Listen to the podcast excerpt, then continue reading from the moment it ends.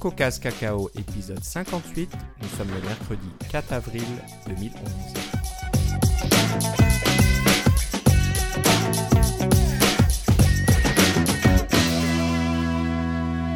Bonjour et bienvenue à tous dans ce nouvel épisode de CocoCast Cacao. Vous n'y croyez plus, euh, on est encore un peu de retard. Décidément, ces temps-ci, c'est un peu difficile. Mais j'ai quand même réussi à attraper euh, mon ami Philippe au vol. Comment ça va, Philippe? Ça va pas mal bien. Et toi, Philippe Ça va, je vois que t'es un petit peu euh, pas énervé, mais bon, on a l'impression que les éléments se déchaînent contre nous là pour pouvoir enregistrer. Donc, euh, c'était quand la semaine dernière, il y a eu une, une petite tempête là qui est passée euh, sur notre région. Oui, mon voisin moi, a j'ai perdu, son toit. perdu son toit. Moi, j'ai perdu quelques quelques bardeaux. hein. donc, c'est ces fameuses tuiles en, en goudron qu'on a ici en Amérique du Nord. J'en ai perdu quelques-unes. Euh, toi, tu as perdu l'électricité pendant combien de temps? 38 Deux heures. jours? Oui, c'est ça. 38 heures quasiment. Oui. Ça n'a pas dû être drôle. J'imagine que tu as perdu euh, la totalité de ton congélateur et de ton. Oui, frigo. heureusement, il était Non. pas, le congélateur était, c'était pas trop mal, mais le frigo, on venait juste, juste de faire l'épicerie, alors c'était un peu dommage. Ouais, un peu dommage. Bon, enfin bref. Donc voilà, on n'a pas pu vraiment enregistrer ce soir-là, euh, faute de courant. Non, c'est ça. Et puis là, c'est tout juste. hein, tu pars à Toronto euh, pour deux jours et tu seras pas disponible. Donc on essaye là de- d'enregistrer. euh, il est 22h15, mais euh, voilà, on ne recule devant rien pour euh, quand même Pour notre auditoire. enregistrer pour notre auditoire. Donc voilà, on va Puis on, commencer. puis on a manqué euh, l'épisode de Pâques aussi. On voulait faire un épisode avant Pâques, mais les, les étoiles ne se sont pas alignées pour qu'on puisse le Pareil, faire. ouais, ouais. On n'a pas réussi, euh, je sais pas, il y avait peut-être euh, un match de hockey ce soir-là ou quelque chose. Ah sais mais là, pas. vous m'entendrez Enfin, plus en parler parce que les Canadiens sont éliminés. Oups. Donc euh, voilà. Et puis on a eu des élections ici aussi. Il, se passe un tas de choses là. On, a- on est vraiment occupé euh, de tous les côtés. Mais on a quand même Donc, dégoté des petits trucs pour vous. On a dégoté des petits trucs. Donc euh, Philippe, dans le dernier épisode, tu nous euh, laissais entendre que tu aurais des nouvelles, des choses à nous annoncer. Et je crois que ça y est, ça a été annoncé. Donc Oui. maintenant, tu peux, tu peux en parler. Oui. Alors vas-y, je te laisse commencer. Ok. Alors, depuis, depuis pas mal de temps, on travaille là-dessus. C'est un programme qui s'appelle Game Tree TV. Alors, j'ai dit que c'était disponible pour certains de nos auditeurs. On a sûrement des auditeurs français de France. Euh, et parmi ceux-là, il y en a certainement un certain nombre qui ont euh, un service Internet avec une compagnie qui s'appelle Free. Euh, Free, les Français, là. Alors, qui fournit un service Internet et qui a une boîte qui vient avec. Ça s'appelle la Freebox. Qui est en fait une boîte qui tourne sur Linux. Alors, sous des dehors, un design de Philippe Stark à l'extérieur. L'intérieur, c'est tout un système Linux euh, qui fonctionne avec un système on a chip, ces petites puces faites par Intel à base d'un processeur Atom. Alors, la grande nouvelle, c'est ce, sur quoi on travaillait, c'est qu'il y a maintenant un portail de jeux sur ces plateformes qui s'appelle Game Tree TV. C'est un portail de jeux à la demande euh, où on peut télécharger des jeux pour euh, location, pour location à la journée, à la semaine, pour l'achat aussi. Et puis c'est pas n'importe quel jeu là, c'est pas des jeux en flash que vous trouvez sur le web. Euh, ce sont des jeux euh, de, de bonne qualité là. les plantes contre zombies, les World of Goo, euh, les Bejeweled, etc. Là, tous ces, ces, ces jeux qui sont quand même assez euh, plus exigeants que des, des, des petits jeux en flash. Alors, Transgaming possède évidemment une technologie qui permet de, de porter des jeux vers les plateformes Linux. Alors, c'est ce qu'on a fait. On a porté des jeux vers les plateformes Linux, des, des bons jeux. Bon, c'est des jeux. Bon, il y, a, quand même des jeux d'aventure qui peuvent prendre un certain temps à compléter, mais il y a des jeux un peu plus euh, euh, amusants qu'on peut faire pendant, euh, pendant quelques minutes pour s'amuser, pour se trouver ça entre deux pauses commerciales sur notre télévision. Alors, tout, le, tout le portail est en place et les, les premières euh, critiques euh, commencent à rentrer. Là, et puis, euh, ceux, qui, ceux qui le voient trouvent que c'est vraiment bien. Je- J'espère que si on a des auditeurs qui ont effectivement Free et qu'ils ont cette petite boîte, euh, qui vont pouvoir essayer de le télécharger au moins pour le regarder parce que ça, ça coûte rien. Et il y a même des jeux démo qu'on peut télécharger qui coûtent rien pour voir euh, qu'est-ce que ça donne. Mais euh, je, vous, encourage à, le, au moins le regarder. Et puis si vous avez des commentaires, ben, ça me ferait plaisir de les avoir pour pouvoir relayer à tous mes collègues parce que la compagnie Transgaming a beaucoup grossi dans la dernière année et demie, justement parce qu'en en prévoyant de lancer ce, ce portail de jeux, euh, ni plus ni moins que c'est un, un, App Store pour les jeux sur votre, euh, sur votre Freebox. Alors, c'est pas, c'est sûr que c'est pas le App Store avec 300 000 programmes. En ce moment, au lancement, on a 25 jeux, mais on, on s'engage à sortir deux ou trois nouveaux jeux par semaine qui sont en, en, préparation actuellement. Là, puis on parle de bons jeux, là, pas juste des petits jeux, qui demandent une certaine qualité quand même pour que vous ayez toujours des nouveaux jeux à regarder, euh, voir de quoi ils ont l'air, voir de euh, si, on, si on a des démos, etc. Donc c'est ça notre, euh, notre gros gros projet qui est maintenant dont on peut maintenant parler. Et ça nous fait vraiment plaisir de voir qu'il y a autant de gens qui, qui l'ont sur parce qu'on a des statistiques évidemment qui sont qui nous ont relayés par Free directement pour dire combien de personnes ont, ont téléchargé les jeux, puis combien de personnes ont, ont téléchargé la mise à jour, etc. Là. Alors, euh, à date, ça va vraiment très très bien. On est vraiment très content. Et puis, on espère que ça va continuer à grossir. Et pas juste avec Free. Free, c'est notre premier partenaire officiel. Mais il y a des tas de choses que j'ai pas le droit de vous dire. ok, donc ça va débarquer euh, dans d'autres euh, régions, j'espère. Peut-être par ici aussi. Je ne peux ni, ni, ni, confirmer ni infirmer cette affirmation. Voilà, donc bon, on verra ça. Mais je peux vous dire que sur Free, ça existe. Une petite question technique, la Freebox, il y, a, combien de.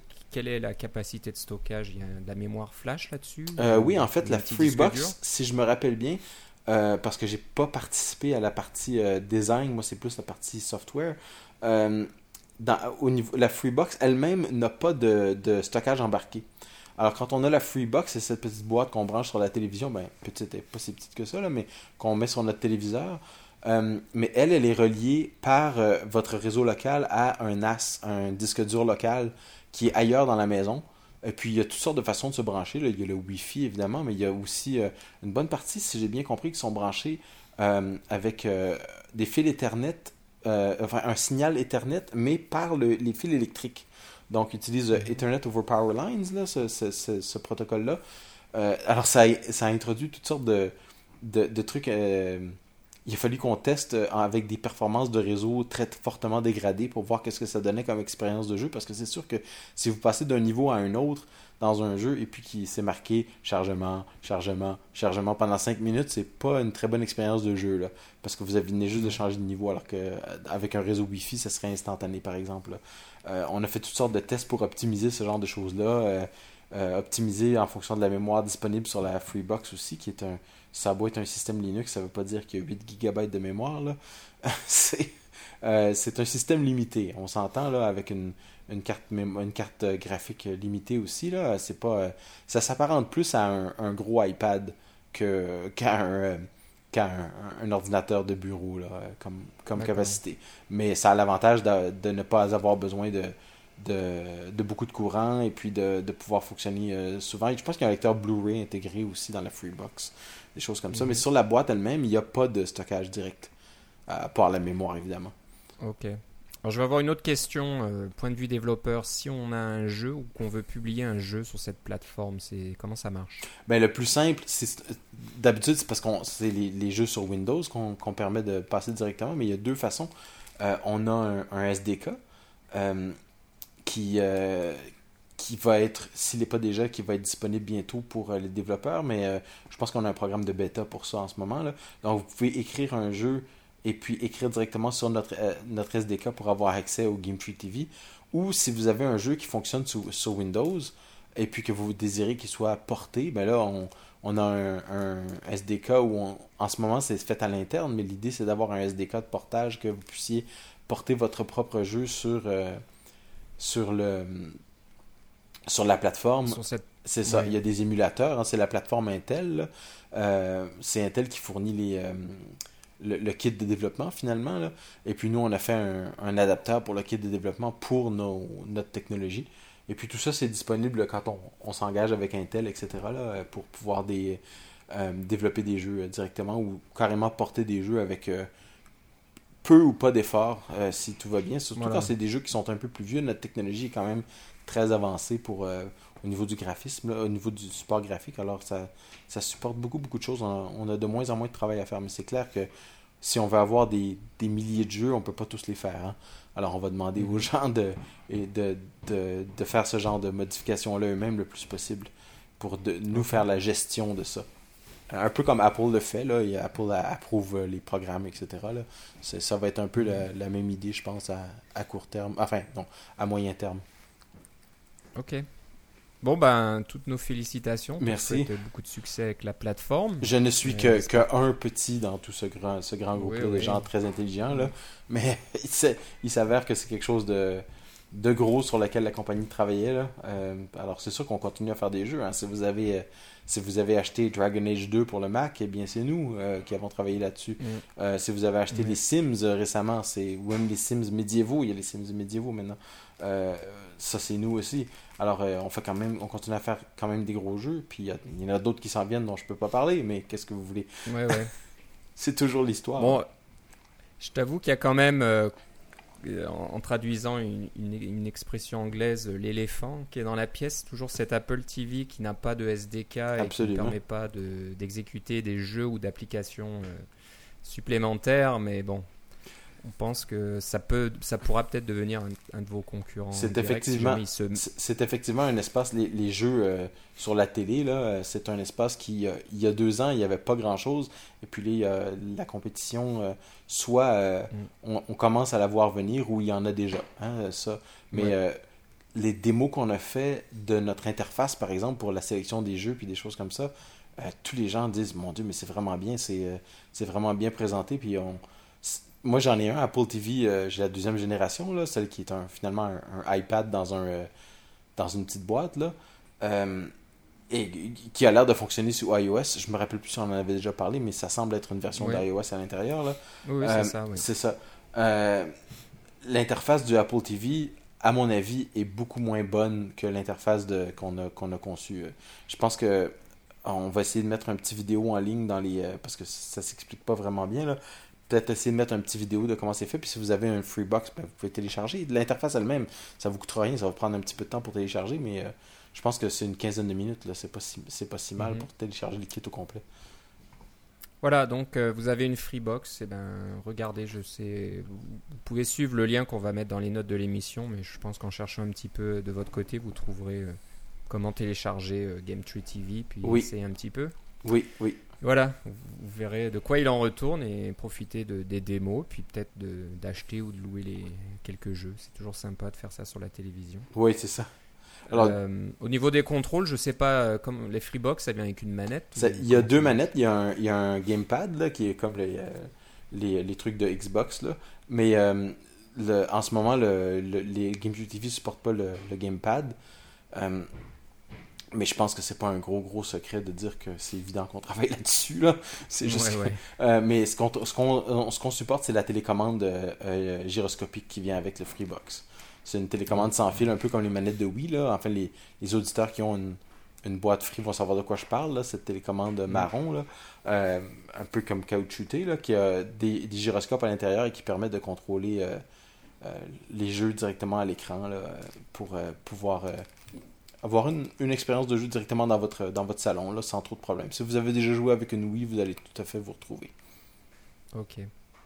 Les auditeurs en France euh, m'excuseront. Je, pose des questions. Je connais pas la Freebox. On, on connaît pas ça ici. On n'a pas trop ce genre de, de solution tout intégrée, téléphone, télévision, internet et, tout ça. Ici, ça n'existe pas vraiment encore. Je sais pas si je vais dire une grosse bêtise, mais il me semble que ce que j'ai lu, c'est que pour 30 euros par mois, vous avez 20 gigabits de, d'Internet, plus la télé, euh, inclus. Euh, puis là, tout ce que vous avez besoin de faire, c'est d'acheter la Freebox ou peut-être que vous pouvez l'avoir euh, subventionné. Alors, c'est des prix qui sont ridicules par rapport à ce qu'on a ici.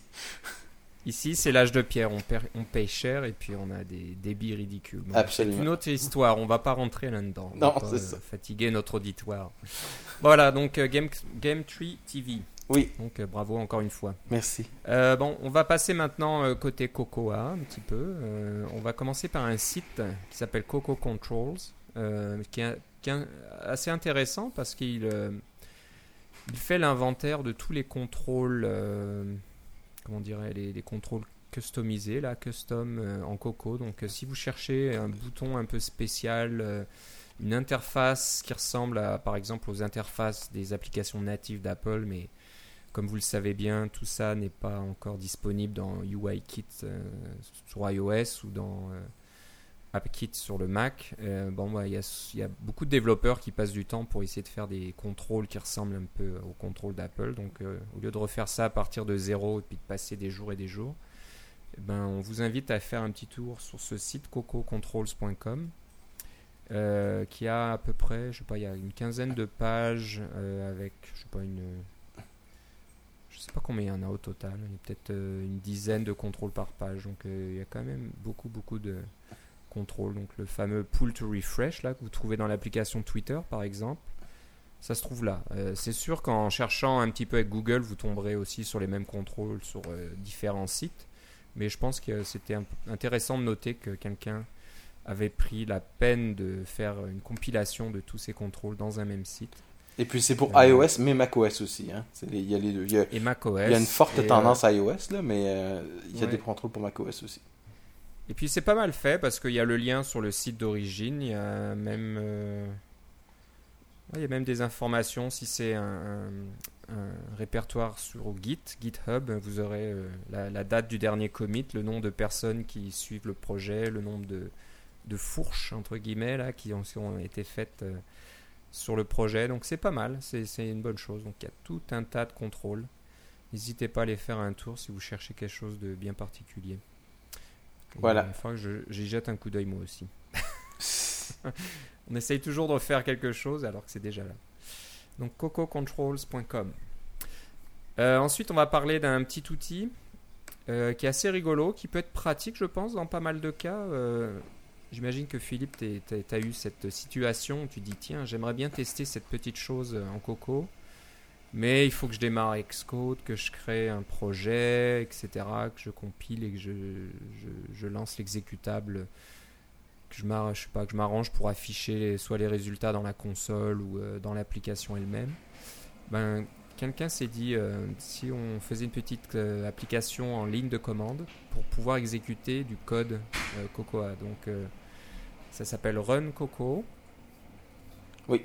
J'ouvre le site là, c'est le, le, site tastypixel.com qui fait ça. Un pixel délicieux. Et, euh, pixel délicieux, là, c'est rigolo comme, euh, comme petit logo. Et, euh, et ben voilà, à partir de la ligne de commande, vous pouvez passer une chaîne de caractères qui va contenir. alors, c'est pas un programme objectif C complet, hein, c'est juste une mm. classe. Donc, l'exemple qu'il donne, c'est voulez, je sais pas, moi, voir le résultat d'un formateur de date et vous voulez tester un, format bien particulier, ben, au lieu de créer une application pour ça, vous pouvez juste lancer cette petite ligne de commande et puis, euh, je sais pas, taper euh, une chaîne de caractères qui, contient un ou deux ou trois euh, lignes, autant que vous voulez, mais juste quelques lignes de code en Coco et puis voilà, ça vous donnera le résultat à l'écran. Je pense que c'était intéressant à noter, c'est vraiment un outil pratique pour ces situations-là quand on a juste besoin de tester quelque chose. Hein. Souvent, on se dit euh, la documentation me donne pas assez d'informations. Que se passe-t-il si je, je sais pas, je passe euh, un nil dans ce, cet argument au lieu de passer une chaîne de caractères? Est-ce que ça va marcher? Est-ce que ça va pas marcher? C'est le genre de questions que je me pose souvent moi. Effectivement. Vous utilisez Run Coco en disant voilà, si, qu'est-ce qui se passe si je fais ça? Et ça prend euh, deux minutes et c'est bien pratique. Donc c'est une bonne trouvaille. Hein. Philippe, c'est toi qui a dégoté ce, petit outil. Donc euh, c'est bien pratique. Je sais pas trop comment euh, l'application fonctionne. Est-ce que c'est de l'open source ou pas? Oui, il y a un projet sur GitHub. Mais contrairement à tous les autres trucs, je ne l'ai pas trouvé sur GitHub. C'est vrai qu'on trouve beaucoup de choses sur GitHub, puis ça, c'est en partie parce que le fil RSS de GitHub est tellement, est tellement bien fait pour pouvoir mhm. euh, nous présenter toutes sortes de projets de qualité. Là. C'est, ça fonctionne vraiment bien, alors que par exemple, le fil RSS de Bitbucket fonctionne est, mm. quasiment inutilisable. Mais euh, bon, euh, c'est là où ça se je, regarde en plus. Ouais, ouais. je regarde, je pensais que c'était une application euh, en Coco elle-même. Non, non, c'est juste un script. Un script tout bête qui génère un programme, une sorte de, de, de, squelette de programme qui rajoute ce que vous avez mis dedans et puis qui compile ça à la volée et puis qui l'exécute. C'est assez rigolo. Oui. C'est pas un euh, interpréteur Foco, si vous vous demandez. Là. Ouais, ouais, moi je, pense, je pensais que ça utiliserait le, je, sais pas, un peu comme F-Script là, qui permet d'injecter du, du code Coco dans une application existante. Oui. J'aurais pensé qu'on que le développeur euh, avait pu utiliser ça. Non, non, c'est tout simple. C'est astucieux, on va dire, mais c'est voilà, c'est juste un script qui va créer un fichier .m et qui va le compiler et l'exécuter. Oui, c'est exactement ça. C'est une, une, bonne idée. Oui, Donc, parce que c'est ça, on peut comparer avec, comme tu dis, on peut comparer avec F-Script ou JSTalk, dont, dont, on a déjà parlé, qui sont des, des langages comme F-Script, c'est en. ça y est, je viens d'oublier le, le nom. C'est pas en, en fourth? F-Script? Euh, F-Script euh, Ça y est, je viens d'oublier c'est quel langage. Hmm, c'est peut-être du Python, à savoir. Non, non, non, c'est un langage particulier. Bon, bah, ça y est, j'ai l'air. nous le dire. Je, suis sûr que ceux qui sont en train de nous écouter, ils sont en train de dire Ah là, c'est ce truc-là. Là. Euh, mais il me semble que c'est un langage. C'est français en plus. Oui, oui, c'est français, c'est Philippe Mougin. Euh, ouais. C'est un. Euh, il a leur propre, c'est son propre langage. Je crois qu'il est dérivé du Fourth, mais enfin, je m'avancerai pas plus. C'est pas, c'est pas super important. Mais bref, c'est un, c'est un langage qui utilise Coco le framework directement, un peu comme JSTalk utilise Coco le framework directement, ou MacRuby, c'en serait un autre là. c'est des langages qui ont, qui font le pont entre le, le framework qui habite sur votre, qui, qui est sur votre système et le, le, langage euh, interprété, là, que ce soit JSTalk ou FScript, etc. Mhm. Euh, celui-là, au contraire, il va euh, créer un programme en Objective-C directement. En faisant la compilation derrière votre dos, là. Mais c'est pas très. Vous pouvez lire le script, c'est pas si compliqué que ça. Ok, bah voilà, c'est Run Coco. C'est pas mal, on voulait noter ça, un petit outil sympathique. Puis ça marche pour iOS aussi, je trouve ça rigolo. Ouais, donc euh, maintenant, on va passer à quelque chose qui est un peu plus dans, ton, dans ta spécialité, Philippe. C'est au sujet des, des, moteurs de jeu euh, en 2D. Donc on a un auditeur qui nous a écrit. Euh, je vais pas le nommer parce que j'ai pas eu le temps de demander euh, l'autorisation de le nommer. Ouais, mais on peut dire qu'il s'appelle Philippe. Il s'appelle Philippe, donc c'est un Philippe comme nous.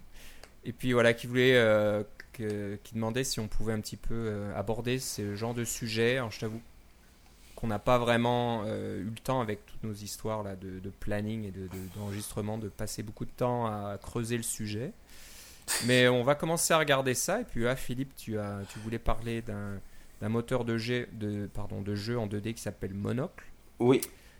Euh, c'est ça. Il est, disponible sur GitHub, encore une fois. Donc, euh, plus ça va, plus, plus les, tous les frameworks qui existent sont sur GitHub. Donc, je m'y connais pas un pas trop moi en jeu. J'ai un petit peu euh, joué avec Coco, CocoS 2D. On en avait parlé il y a très longtemps. Je sais qu'il y a des auditeurs qui euh, connaissaient pas et puis qui se sont maintenant lancés dans la production de jeux. Ils se reconnaîtront euh, avec Cocos, Cocos 2D là 2D.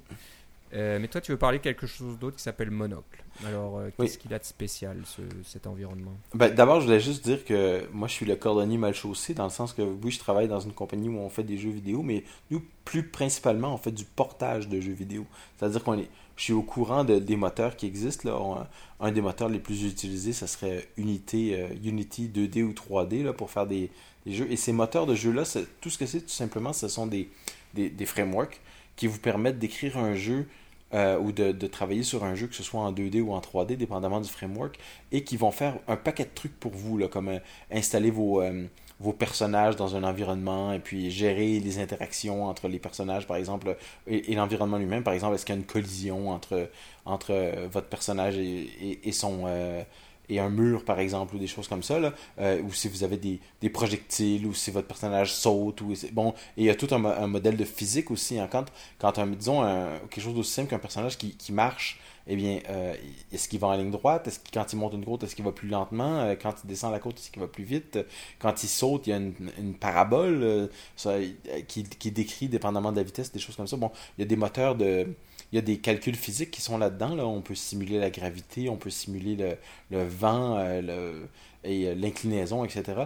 Euh, toutes ces choses-là, c'est sûr que vous pouvez les programmer vous-même, mais la, plupart des moteurs de jeu font ce genre de calcul-là pour vous, pour vous faciliter la vie. Donc, vous travaillez à un niveau plus haut. moi, je vois beaucoup, beaucoup l'envers du décor, c'est-à-dire que je travaille au niveau du système d'exploitation.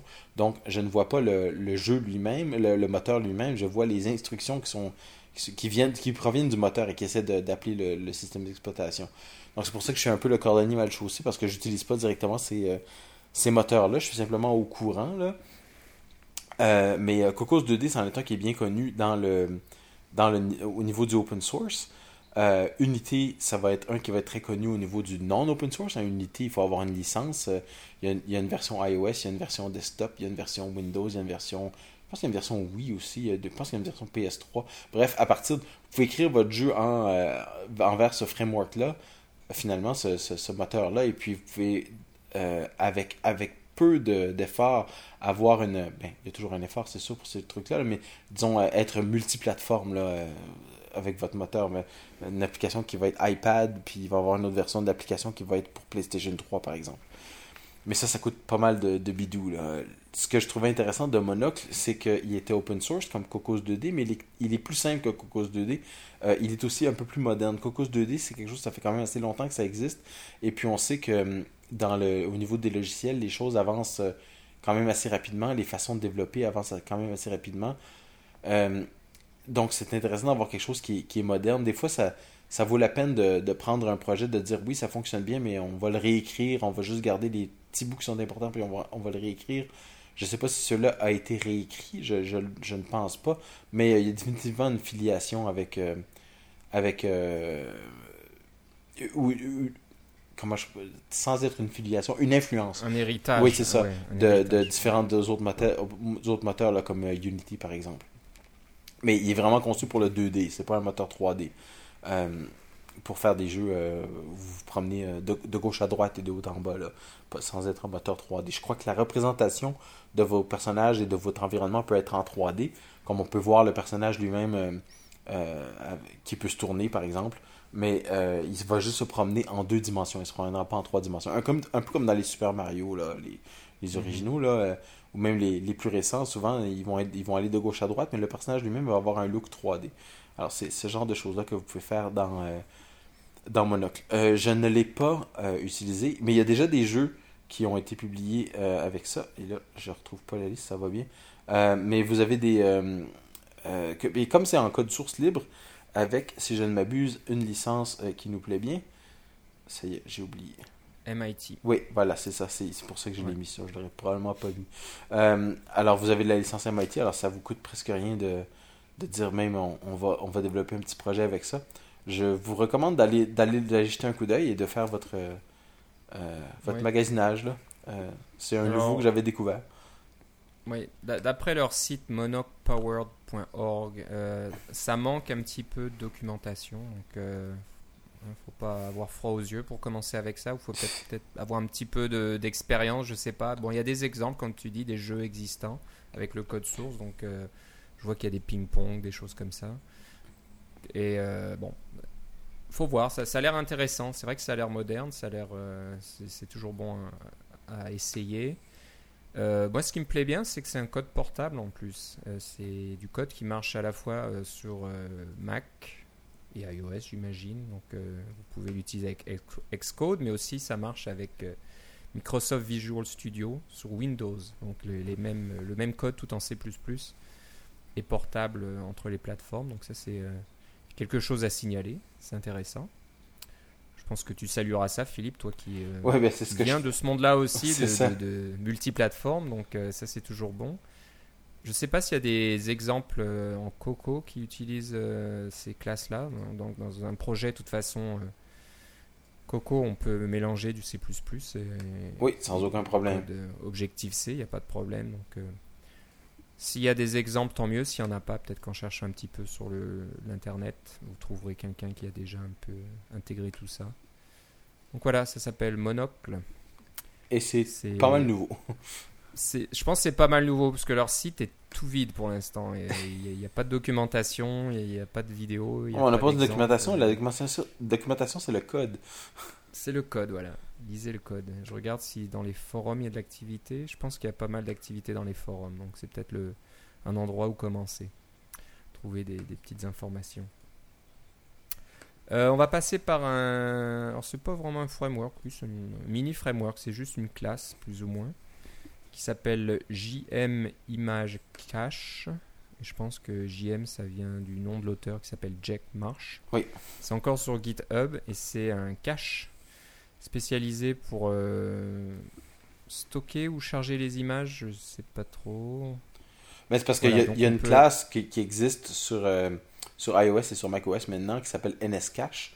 Et c'est une classe euh, un peu comme quand vous avez un, un, NS Dictionary, là, un, dictionnaire, vous pouvez lancer des trucs là-dedans et puis les récupérer plus tard. Là. mais une cache, c'est une version spécialisée de ce genre de dictionnaire-là qui va euh, éviter de pas prendre de prendre trop de place et essayer de garder les choses qui sont soit les plus fréquemment accessibles euh, euh, auxquelles on, a accès le plus fréquemment possible ou alors qui sont coûteuses à récupérer. Par exemple des, des, choses qui viennent du réseau et puis qui n'auraient pas changé mais qui dès, dès qu'on va faire, chercher quelque chose sur le réseau plutôt que d'aller le chercher localement ou de le créer soi-même c'est toujours beaucoup plus long particulièrement quand on est sur un téléphone. Alors c'est NSCache n'est pas n'est pas spécialisé à ce niveau-là. NSCache, c'est euh, au niveau du. Euh, simplement du, du temps, euh, pas du temps, mais de du dernier accès. Vous pourriez probablement simuler tout ce que fait NSCache avec un, un, dictionnaire et quelques, quelques classes accessoires, mais pourquoi réinventer la roue? NSCache existe. Alors celui-là, c'est une cache, c'est une, une version de NSCache qui, qui est vraiment conçue pour les images euh, donc, pour euh, ce qui est de, conserver les images les plus récentes et euh, au besoin même de les mettre sur disque. Alors, c'est ça la différence avec la cache NS Cache, c'est que si une image est, téléchargée et mise dans la cache, et puis que pour éviter que la cache prenne trop de place en mémoire, parce que surtout sur iOS, on a vraiment beaucoup de place. Je pense quand on dépasse une vingtaine de megs, quand on dépasse une dizaine de megs, déjà on commence à avoir des avertissements. Puis je pense que sur les plus anciens modèle de iPod Touch, par exemple, c'est à partir de 25 MB, le système vous, euh, vous dit euh, ah, c'est fini, capote. Ton programme, là, c'est. on, on terminé. Ah, parce que le système au complet a comme juste 128 MB de mémoire. Alors, à, partir de 25, quelque chose comme ça, le système vous, vous zigouille directement. Alors, c'est bon d'avoir un, système de cache qui va pas juste prendre la mémoire, mais qui va aussi mettre sur disque parce que, bon, sur disque par rapport à la mémoire, vous avez de la place, mais vous en avez beaucoup, là, c'est pas la même chose. Et puis, euh, euh, c'est vraiment, dans le cas des images, c'est quelque chose que, qui prend vraiment beaucoup de place. Vous pouvez, juste, vous pouvez pas juste mettre ça en mémoire puis garder 150 euh, images en mémoire. Il faut carrément pouvoir en mettre sur disque. Là. Exactement, il y, a, beaucoup d'applications, bah, je pense à des clients Twitter par exemple, où juste récupérer les, le profil, là, les petites images de chaque utilisateurs, ben, au bout d'un moment, il y en a vraiment beaucoup. Et si c'est pas sauvegardé sur, euh, dans l'espace disque, entre guillemets, euh, dans, la mémoire flash de votre appareil iOS, c'est difficile de garder tout ça en mémoire. Donc euh, voilà, encore une fois, une classe qui va peut-être vous permettre de gagner un peu de temps. C'est ça, parce que comme, comme c'est souvent le cas dans nos recommandations, c'est des choses que n'importe quel programmeur le moindrement compétent est capable de, de faire. Mais si vous avez c'est pas quelque chose de, fondamental à votre programme, la cache. C'est quelque chose de. C'est un accessoire finalement. Là. Alors pourquoi passer du temps à faire à créer une cache si les classes existent déjà et puis qui sont sous licence MIT mhm. et, en, regardant le code euh, source, c'est très compact, c'est très, très élégant, ça utilise les blocs. Donc, euh, les, oui, alors on parle de iOS 4.2 là. 4, voilà, 4.2, donc il y a peut-être, euh, attention, il y a peut-être des contraintes à ce niveau-là, mais le, code est très, très court, la classe c'est pas très longue. Je, suis même, il y a quoi 144 lignes apparemment, la, le point M. Donc, euh, oui, ben c'est un, une, une classe dérivée de NSCache. Hein? oui, oui. Donc euh, voilà, ça, ça rajoute des choses en plus et quelques lignes de plus et puis voilà, vous avez euh, un cache beaucoup plus évolué. Oui. Euh, bon, on va finir l'émission euh, par un framework encore. Donc, euh, je suis bien content que cette fois-ci on parle pas mal de, framework et d'outils. on n'a pas parlé des nouveaux, iMac. ça. Voilà, on aurait pu en parler, mais on se dit que bon, vous un développeur, c'est important. C'est une bonne machine, donc si vous cherchez une machine pour faire du développement, allez-y, achetez un iMac 27 pouces et vous serez bien, vous serez content. Je vous le recommande. Euh, mais voilà, on n'en reparlera pas trop. Il y a, non, peut-être le seul angle que je pourrais donner, c'est que c'est maintenant la gamme au complet d'Apple est sous Nvidia pour les cartes graphiques. Il n'y a plus de cartes graphiques AMD.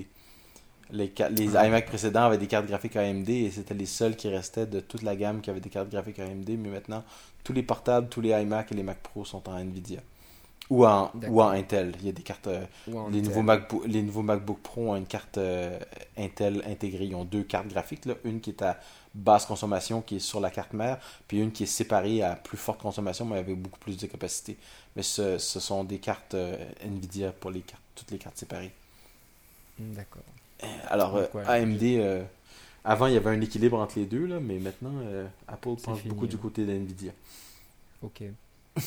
Ouais, bah, c'est bon à savoir euh, quand on développe des, des applications. qui- Quand on développe des, quand on développe des jeux, c'est très important. Mais je pense que pour le commun des mortels, ça change pas grand-chose. Si on demandait à, même à nos, à nos auditeurs qui sont, euh, pour la plupart, quand même assez, assez connaissants, si on leur demandait quelle carte graphique avez-vous dans votre ordinateur, allez, vite, vite, Euh, sans avoir à vérifier, là, euh, je serais pas surpris qu'il y en ait un bon nombre qui disent, ben, je sais pas, il y a une carte graphique, là, ça met des Bah, trucs à l'écran. euh, Moi, je suis le premier là-dedans, j'avoue que je sais pas trop. Moi, j'ai un. C'est un iMac de fin 2009. Donc a c'est probablement une euh, carte graphique AMD 6790 ou quelque chose comme ça, là, mais Ouais, ouais. Moi, je le sais parce que dans tous les jours, on a des bugs spécifiques pour certaines cartes, puis ça nous fait un peu, là, mais enfin, ça, c'est une autre histoire, dont je suis pas supposé Voilà. vous parler non plus. Une ATI. Alors, moi, il me dit une ATI Radeon. Oui, Ouais, c'est encore pire. Ouais, AMD ATI, c'est pareil. Hein, oui, oui, c'est ça. ça, a été racheté euh, Ouais. par AMD. Donc, une euh, HD 48, 40, euh, 4850. Ah, 48-50, oui, c'est ça. Ah non, les que ça 60, veut c'est l'autre série. Bon, c'est pas grave. Voilà. Donc, Oui, euh, c'est décent voilà, comme c'est- carte graphique. C'est de la. Alors, je pense que j'ai un MacBook Pro euh, dernière génération. Ça va être une Nvidia là-dedans. Oui, ça va être suis une excité aussi. 330M.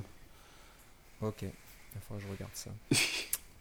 Surtout, je voulais jouer avec un truc qui s'appelle CUDA, C-U-D-A. Oui, Et tu, dois, tu connais ça, donc c'est Mhm. un environnement pour euh, développer des,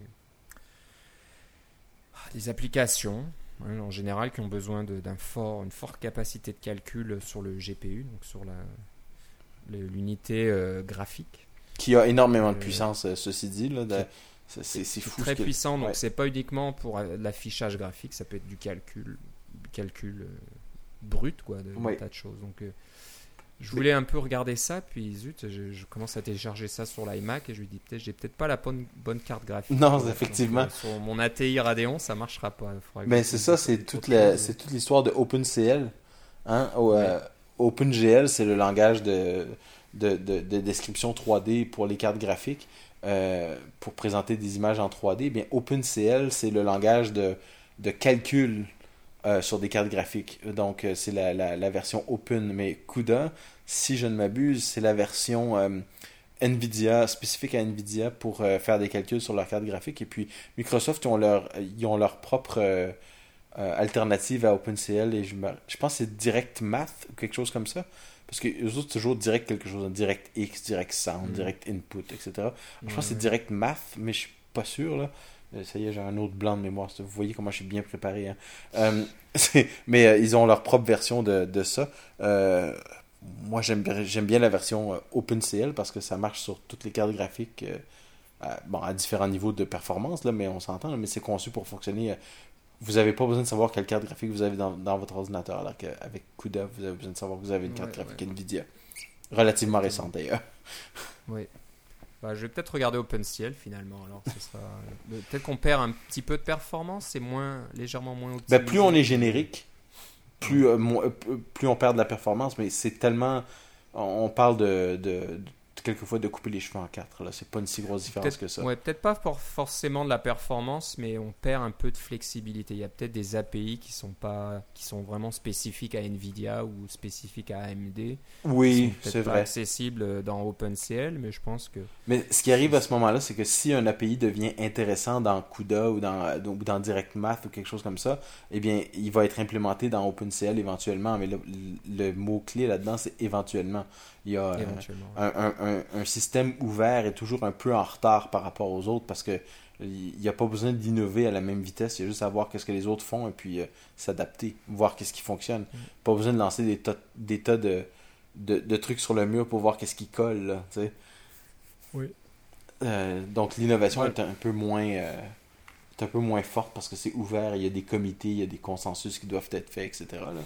Mais ça, je pourrais vous en reparler dans un autre épisode si ça, si ça intéresse nos auditeurs. Ouais, ouais. Eh ben, faites-le nous savoir. Donc voilà, désolé, on a fait une petite aparté, mais c'est toujours intéressant. Oui, mais on est bon là dans les apartés. ouais, ouais, on, on, change de sujet. On revient un petit peu à notre dernier framework qui s'appelle Quincy Kit. Q-U-I-N-C-Y, Kit. je crois que c'est j'ai vu ça sur mon fil Twitter. Il y a, des, quelques sites, euh, même des sites en France qui en ont parlé aussi. Euh, alors, c'est les gens qui ont fait ce fameux framework qui s'appelle Oki. On en a parlé aussi. Oui, bien sûr. Euh, un, framework qui vous permet de, faciliter la distribution de vos applications. Un peu comme TestFlight, là, si vous avez entendu Un peu comme TestFlight, mais voilà, c'est plus intégré à votre application. C'est un framework que vous ajoutez à votre projet et qui sera compilé et que bien sûr il faut supprimer quand vous, allez soumettre votre application à l'App Store.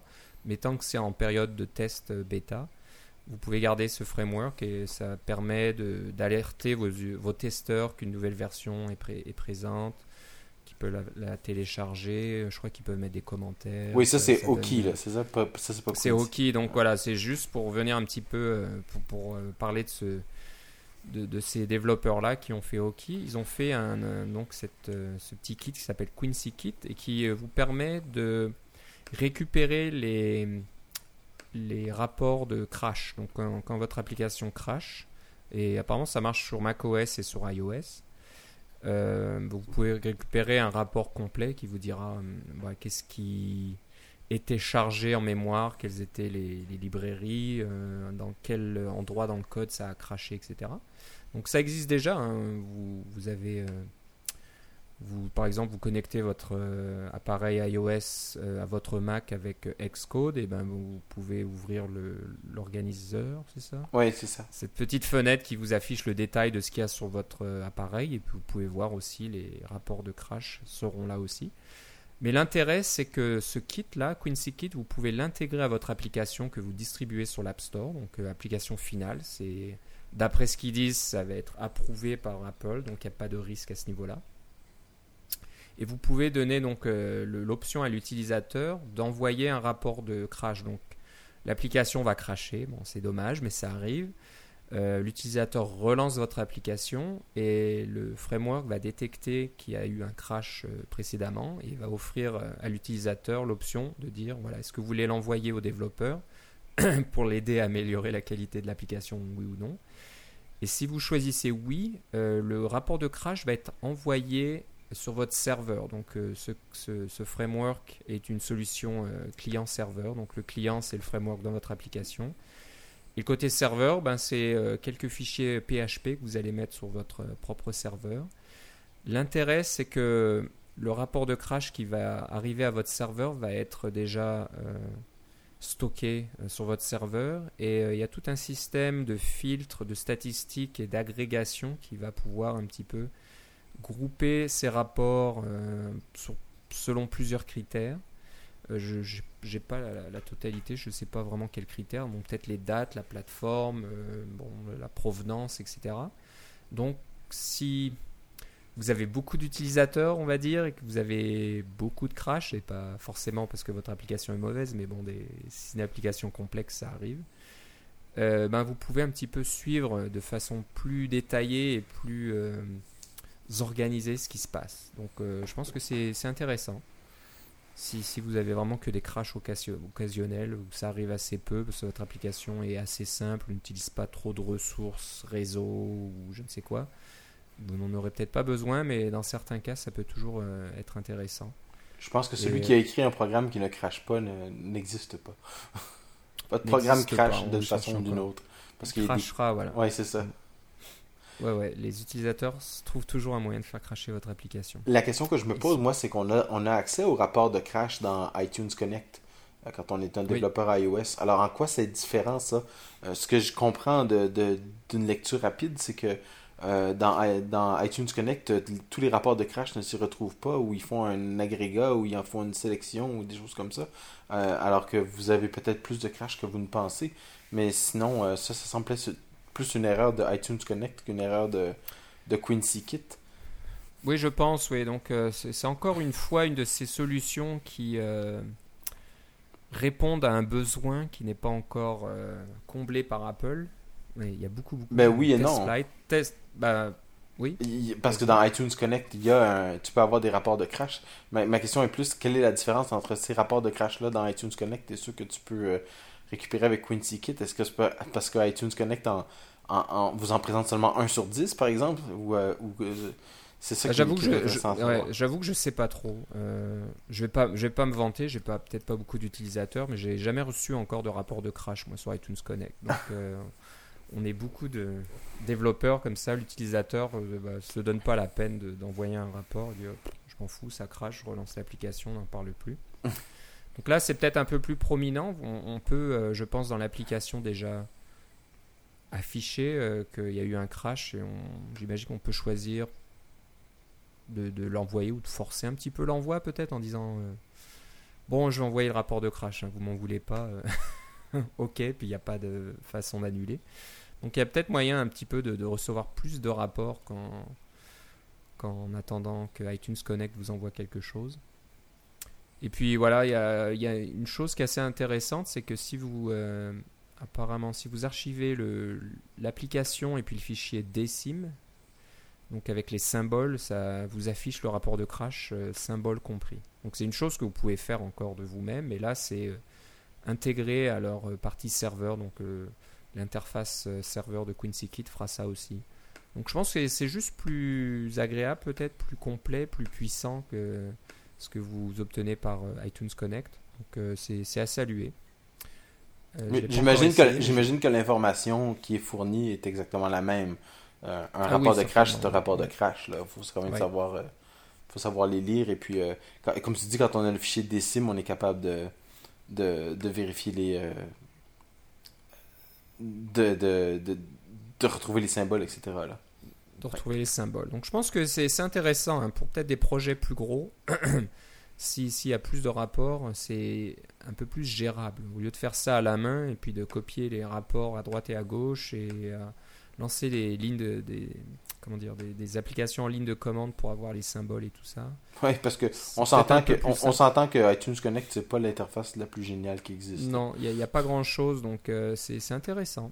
Donc voilà, on vous invite à regarder si euh, ça vous intéresse. Il y a, je pense que c'est une, bonne, une bonne école en général d'avoir un, de, quelque chose qui gère les crashs. Hein. Donc il y a, je sais qu'il y a des kits qui existent sur le, sur le Mac, je crois que ton application HIB utilise quelque chose pour envoyer les rapports de crash ou pas Je sais pas. Euh, non, pas pour les rapports de crash, c'était pour les suggestions, moi. C'est euh, ah, Feedback Provider.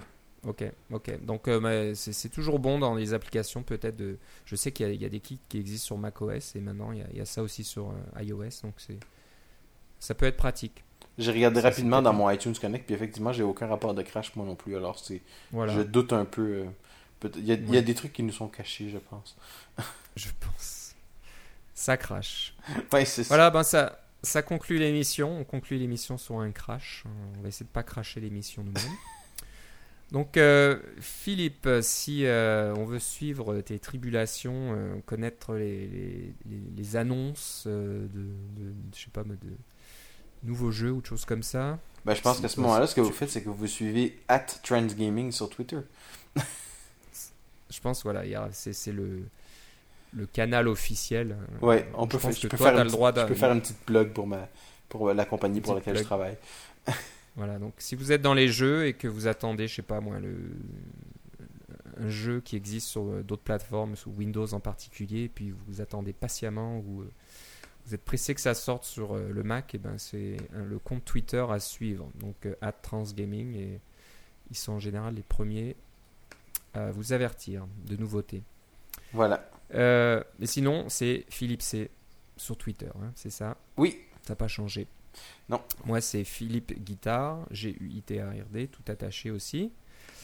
Et euh, bah, je pense qu'on a fait le tour. Hein. Euh, j'essaye de voir un petit peu ce qu'il y aura par la suite. on aura donc la WWDC début juin, mais je pense qu'on va essayer de se Oui, c'est dans, dans quoi Dans 4 semaines 4 ou 5 semaines. Ça va arriver vite. Donc, euh, on va essayer d'enregistrer euh, dans deux semaines, comme on fait d'habitude. Un ou deux épisodes. Et puis après, on vous fera une spéciale WWDC. Je pense qu'il y aura tout un de choses à, discuter. Peut-être des plus de détails sur Lyon, des, des, choses qui n'ont peut-être pas été annoncées, qui ne sont pas dans les versions, les pré-versions que les développeurs ont reçues, on ne sait jamais.